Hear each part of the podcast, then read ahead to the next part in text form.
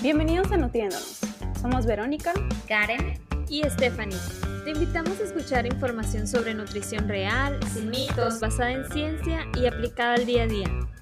Nuestro objetivo es demostrarte que la nutrición es integral, intuitiva y una constante en la vida. Buscamos que encuentres tu balance entre cuerpo, mente y alma.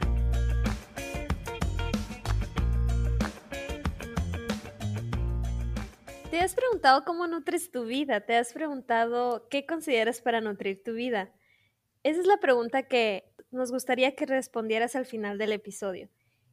Porque, bueno, las tres consideramos que nutrir la vida no nada más es lo que comes, son muchas cosas, o sea, va desde la variedad de los alimentos, la disponibilidad que tienes, los colores que hay en tu plato, la actividad física, inclusive hasta tus relaciones con, o sea, relación con tu familia, con las personas de tu trabajo, tu salud emocional, mental, lo, la importancia que le das a la calidad de tu sueño, que muchas veces yo creo que eso ni lo tomamos en cuenta pero bueno, vamos yo creo empezando a platicar punto por punto y nos gustaría empezar por la parte de la variedad de los alimentos. Bueno, cuando hablamos de variedad de alimentos nos estamos refiriendo a todos los grupos de alimentos sin clasificarlos entre buenos y malos, porque esto es importante. A veces la gente se confunde y dice como que, ay, no voy a comer de esto, mucho de esto, porque me va a hacer daño. Si empiezan a satanizar grupos enteros incluso de alimentos. Sí. Por ejemplo, los carbohidratos. Los carbohidratos están de que súper satanizados. Y realmente no es así. Cabe mencionar que pues necesitamos de todos los grupos de alimentos para que nuestro cuerpo funcione, para que nuestro cuerpo crezca y para que realice las funciones biológicas y fisiológicas de todo el día, ¿no? Y un balance yo creo que sea suficiente, ¿no? Es súper importante que, pues que no te quedes con hambre o que te llenes de más, así de que ya no puedes ni respirar, que ya es incómodo. A mí me encanta decirle a mis pacientes, eat the rainbow, porque ahí lo haces de una manera divertida que inclusive hasta si hay niños en casa, los puedes incluir. Y es a lo mejor más dinámico, ¿no? De que ves el plato como con todos los colores. Por ejemplo, las verduras de color verde tienen beneficios digestivos y, por ejemplo, las frutas y verduras amarillos o anaranjados promueven la formación de colágeno, tienen beneficios desinflamatorios y mejoran. Te ponen la piel bonita. sí, y también pues de que mejoran la visión. ¿A poco nunca han escuchado lo de la zanahoria? De que es súper buena para, para la visión, ¿no? Para mejorar la visión y mantenerla. Y también es muy interesante, por ejemplo, el color azul o el morado, que tienen antioxidantes. De hecho, pues la uva, el vino, siempre se relaciona de como que, ah, tiene muchos antioxidantes. Si relacionas estas cositas, los nutrientes de los alimentos, te dicen, o sea, te dicen para qué son buenos, tienen vitaminas, tienen minerales. Y por ejemplo, en México, ¿qué tenemos como guía alimentaria?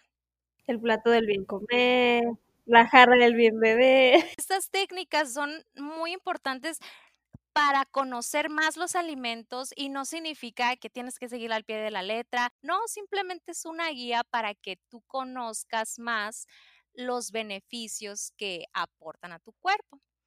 Es muy importante mencionar que todas estas guías alimentarias se han hecho con un propósito y el propósito lo tienen ah, los estudios en cada país.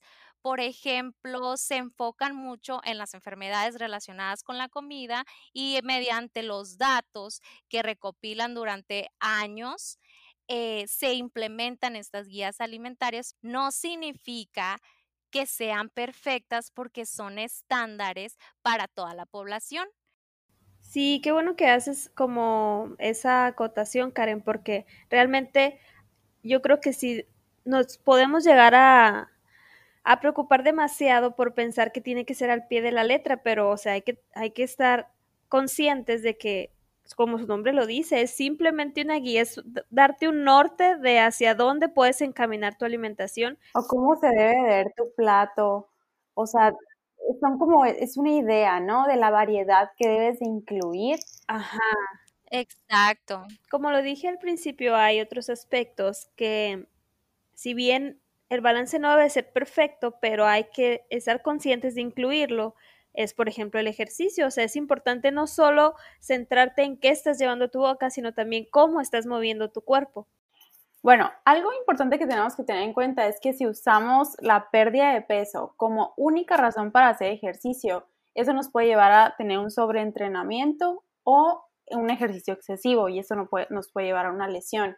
Además que si nos vamos por ese caminito de nomás la pérdida de peso, vamos a minimizar los efectos positivos que el ejercicio tiene en la salud, que es una lista larga, ¿no? Pero entre sus beneficios está que es un antidepresivo natural, eh, fortalece la estructura ósea y con eso podemos prevenir osteoporosis, ayuda a prevenir infartos y enfermedades crónicas, mejora tus parámetros en sangre, como el colesterol o la presión arterial, y aparte previene el deterioro cognitivo relacionado a la edad, o sea, demencias, Alzheimer. En resumen, a corto plazo te sientes súper bien, con mejor humor, con más energía, con más fuerza, y a largo plazo es una inversión para tu futuro. ¿Por qué? Porque te va a ayudar a que tengas una vejez con mayor calidad de vida. Sí, te hace sentir súper bien, la verdad, o sea, de que estás no, no, no siempre de que, ah, estás triste, no, a lo mejor estás desganado y a veces como que te da flojera, pero una vez que lo haces, una vez que te pones los tenis, sales y terminas tus 30, 40 minutos y te sientes bien, por ejemplo, haces lo que yo he estado haciendo, de que en las mañanas me voy a caminar o me voy a correr y llego con más energía, enfocada para más trabajo o entre horas que estoy trabajando me levanto, me estiro, eh, tomo ese break de que ir a caminar o hacer algo, pues para tenerme más como activa o parada. Y es que es eso, ¿no? O sea, que sepan que no necesitan tener eh, el entrenamiento de una hora y media o de dos horas súper intensivo para sentir que vale la pena. Sí, o subirte a la caminadora dos horas. Ajá, nos perdemos en el enfoque y, y dejamos de lado todo lo que nos mencionabas, todo lo, todo lo positivo que nos puede traer cuando también esos beneficios los podemos tener, aunque sea una actividad donde muevas tu cuerpo, no sé, 10 minutos en la mañana, 10 minutos a mediodía, 10 minutos en la noche. o sea, yo creo que es importante recalcar. Sí, no necesitas hacer como las dos horas de ejercicio, ni siquiera los 40 minutos para ya empezar a tener los beneficios que tiene el ejercicio. Lo que se recomienda en cuestión de tiempos es hacer al menos 150 minutos por semana de actividad física eh, cardiovascular, intensidad de moderada a intensa. ¿Cómo vamos a saber que estamos en la correcta intensidad para tener estos beneficios? Nos podemos hacer un test. La idea es que el corazón lata más rápido y que también incremente nuestra capacidad pulmonar. Pero mi corazón late de felicidad.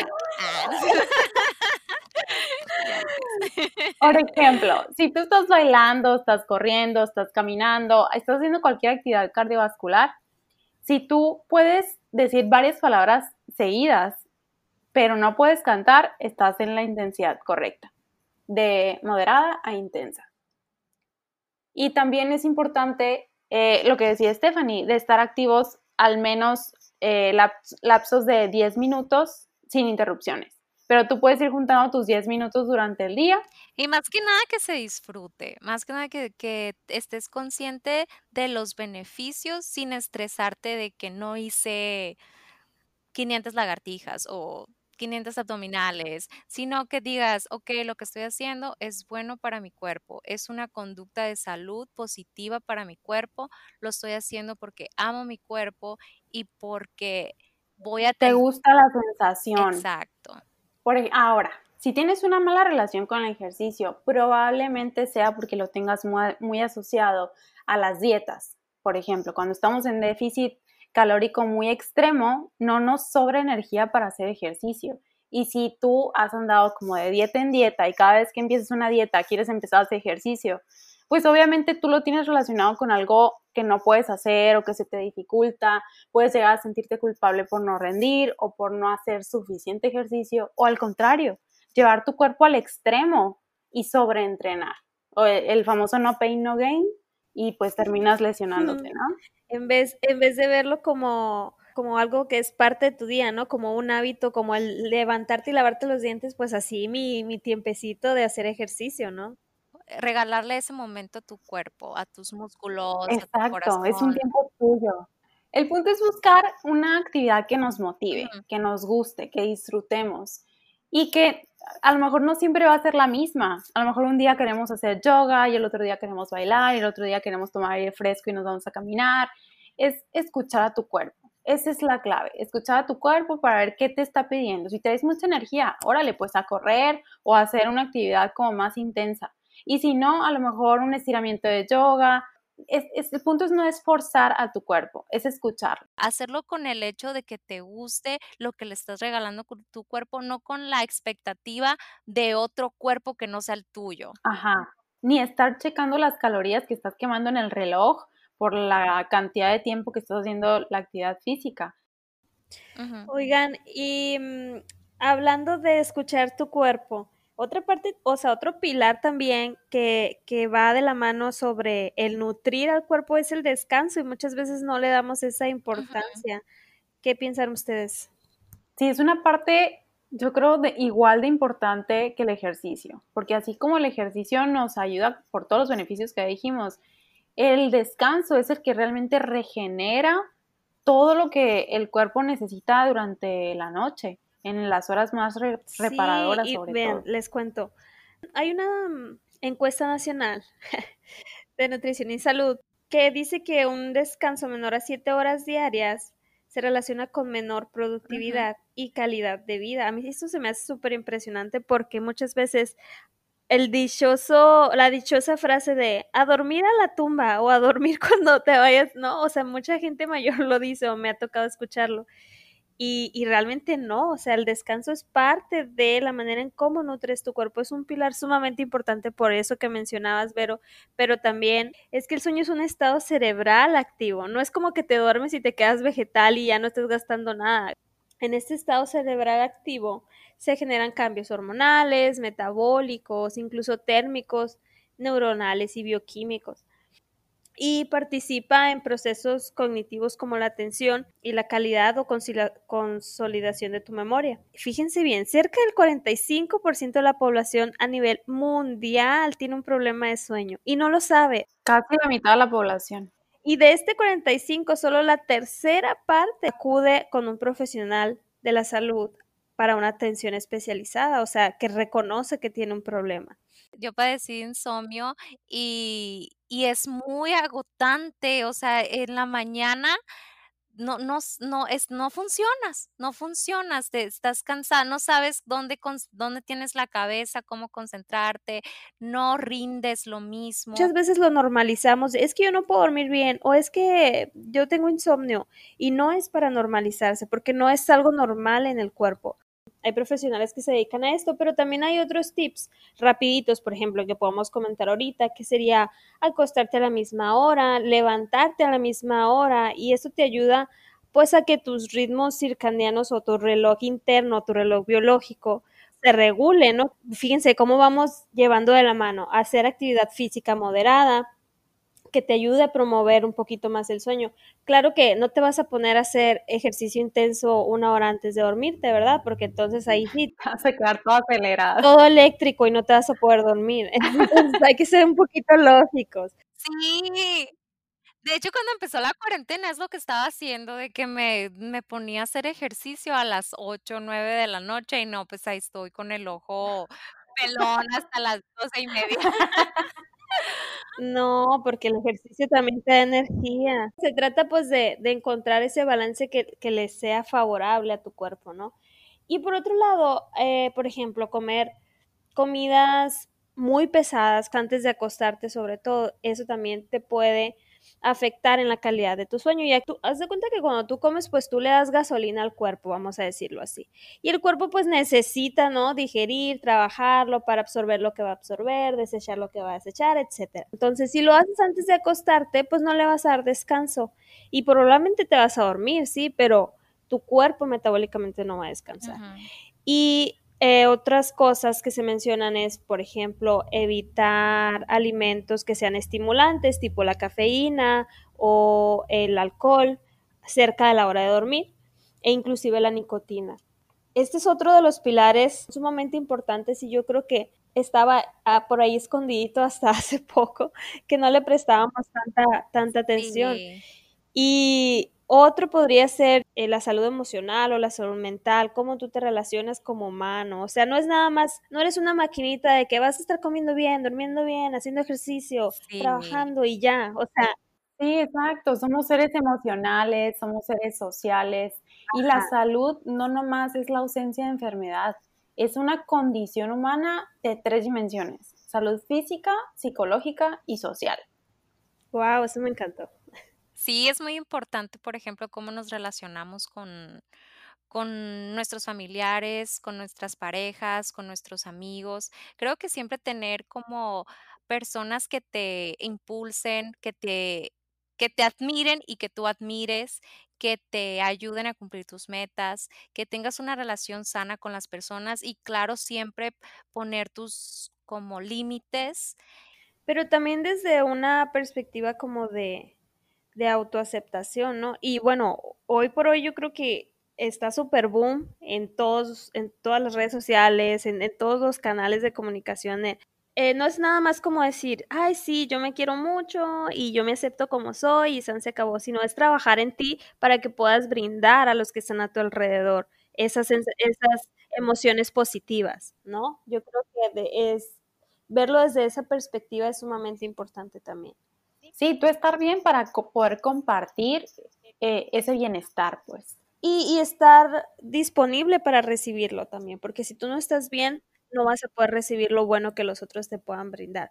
Yo creo que, em, bueno, al final del balance del que venimos hablando, pues no, no, debe ser un balance perfecto porque no va a ser el mismo balance del que yo necesito para mi vida, que el que tú necesitas, pero que el que Karen necesita. ¿Por qué? Porque, pues, como dices, o sea, somos seres humanos complejos, eh, emocionales, y cada quien tiene un ritmo diferente de vida y eso hay que entenderlo, entonces no es perfecto. Y también siento que es, es importante ser realista en cuanto a nuestras expectativas de balance. Sí. Porque siempre, o sea, va a haber algo que no va a estar funcionando al 100%, ya sea tus relaciones personales, o sea, tu trabajo, o sea, tu cuestión económica, o sea, tu salud, o tu ejercicio, o tu sueño. Siempre va a haber algo que va a andar ahí como que medio disfuncional. Pero el punto es como hacer lo mejor posible sin estresarnos y sin presionarnos porque todo esté perfecto. Porque así es la vida. Ajustarlo, ajustarlo a tu día a día, a tu vida cotidiana,